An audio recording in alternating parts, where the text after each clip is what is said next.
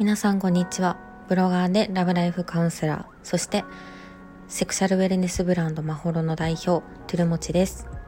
このラジオでは性生活をどう楽しく過ごしていくのかそんなテーマでお届けします。皆さんいかがお過ごしでしょうか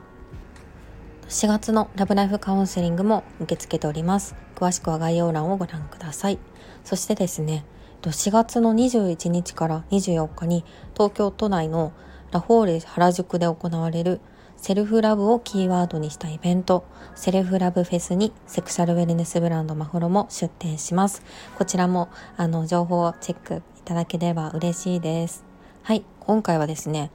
タコピーの現在からわかるお話の大切さというお話をしていこうかなと思います。あの、タコピーの現在、皆さん、あの、すでに読まれた方もいるかもしれません。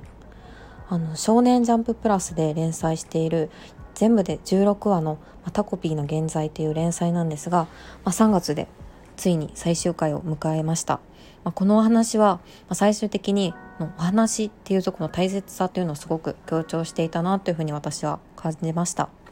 あの一見ですね可愛い地球外生命体のタコピーが、まあ、広げていくなんか衝撃的ですごく残酷なストーリー展開が話題になって定期的にツイッターでバズっていました。がお話って日常生活で当たり前のことって分かってはいるんですけど、まあ、性生活のこととなると特に私たちはお話できなくなることっていっぱいあるよなと思って今回取り上げてみようかなと思います。今回のお話の中にはあのタコピーの現在のネタバレがあるので、えっと、まだ読んでないよっていう方は、えっと、ここで聞くのを やめていただきあの再度読んでから聞いていただければなと思います。はい。ではタコピー最終回うまくハッピーエンドに収まりましたね、まあ、改めて、まあ、静香ちゃんが置かれていた状況っていうのを整理していこうと思います。あの登場人物は、まあ、タコピーと、まあ、静香ちゃん。そしてまりなちゃんそして東くん、まあ、主にこの4人が登場するストーリーとなっていますまあ、静香ちゃんはですね、まあ、ある日タコピーと出会ってあのとあるきっかけで第1話でいきなり自殺してしまいます。まあ、そのなんか状況っていうのがとても辛くてあの話題になりました。まあ静香ちゃんは学校でいじめられてます。下下敷きを壊されたりとか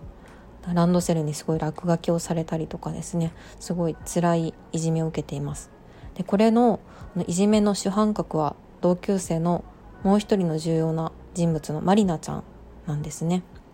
でなんでいじめているのかっていうと、ま、りなちゃんのパパと、まあ、静香ちゃんのママのこの2人が、ま、親密に関係になっていたことがこういじめの発端となっています。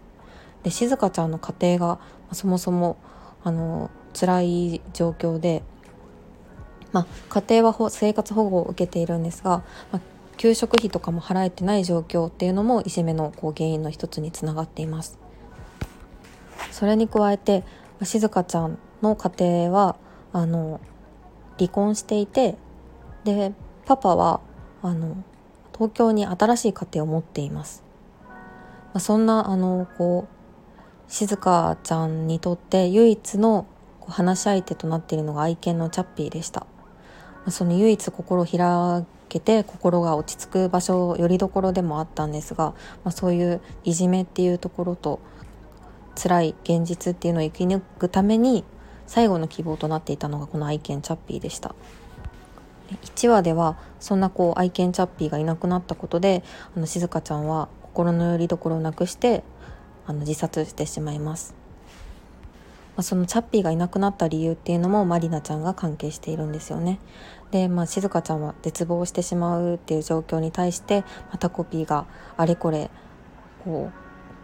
うどうにかこの現状打破しようとするんですがまあタコピーは一言で言うと本当に無知で、まあ、読んでる側からするとアホなんじゃないかこいつみたいな そんな印象を持ってた人が多いんじゃないかなと思います。一方まりなちゃんも実は複雑な家庭を家庭環境にいます、まあ、パパが不倫しているってこともあるのであの静香ちゃんの静香ちゃんじゃないですね。まりなちゃんのお母さんもすでにあの精神的にすごく病んでいる状況です。マリナちゃんもずっとこうママの味方だよねっていうことをママからずっと言われ続けているんですよね。なので、まあ、マリナちゃんは、まあ、そのこう辛さっていうものを静香ちゃんにぶつけているという側面もあります。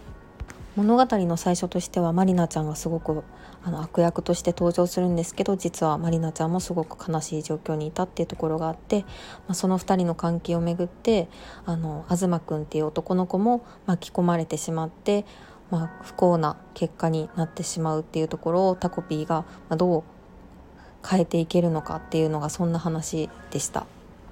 最終的に、まあ、タコピーがまあ、とあるきっかけから自らを犠牲にしてあのハッピーエンドへと導くんですが結果的にその静香ちゃんとマリナちゃんっていうもう絶対に関われないような2人があの共通して話せる話題が、まあ、タコピーでした。2人にとってタコピーっていう重要な、まあ、キャラクターがいて、まあ、その最終的にタコピーっていう存在は消えてしまうので2人の中ではタコピーっていう存在がすごいあのおぼろげに残っている記憶としてあるんですけど、まあ、そのキーワードをきっかけにあの2人に話題が生まれていくんですよね。内容がタイムループものなので、まあ、一回不幸になってしまった結果をタコピーが巻き戻して巻き戻してでも失敗して失敗してを繰り返していくんですけど最終的にタコピーのが自らを犠牲にしてタイムループした結果タコピーっていう存在はいないんですけど2人の中での話題の共通がタコピーとして残ってそれをきっかけに2人は不幸なこう道を歩まずに2人が手を取り合うっていうような内容になってます。すごく長くなってしまったんですけど、まあ、で作者さんのこうインタビュー記事を読んでいると、まあ、こう現実起こる世界の問題っていうのは誰かが一人が悪ではないってことを表現したかったっていうのを言っていました。で、まあ、それぞれのこう静香ちゃんにとっての悪とマリナちゃんにとっての悪っていうのがあって、まあ、そういったところで罪をこうお互いに押し付け合うんじゃなくて2人がこう共通の話題があることで分かり合う努力があのできるようになったっていうことなんですよね。でこれがどうあのセックスの話とつながるのかっていうところなんですけどよくあの性の相談っていうところで来られる方、まあ、一人で最初来られる方がすごく多いです。で、まあ、例えばセックスレスの話にすると一人で来られた方のセックスレスの相談とかを聞いているとまあ相手が歩み寄ってくれたらこう今の状況って解決しそうだなみたいな話がたくさんあるあったりします。まあ、もちろんそれだけではないんですけどただそのこう話って一人の側面から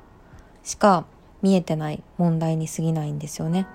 結局あの2人の問題について1人の話を聞くだけだとこう得られる情報に限度があるし見えてくる情報にも限りがあります。なのでやっぱ最初は勇気がいるけどセックスカウンセリングで2人では来てほしいなっていう思いがあります。2人で一緒にこう気持ちを整理していくことで新しい道が見えてくるものだなというふうに思ってます。例えばまあどんな性癖を持ってるのかとか週に何回セックスしたいとか相手から聞いたことはありますか？私もついこうそういう話って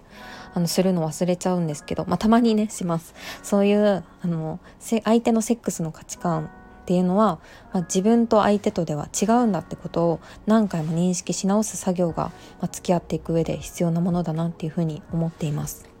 タコピーの話の中ではタコピーが2人のためにそういうタコピーっていう自分の存在をあの置いて残していったことが2人の会話のきっかけになったんですけど、まあ、こういうセックスの話とかも、まあ、セックスカウンセリングっていうところの存在の一つがなんか2人の会話のきっかけになることがあると思うのでなんかそんな風にあの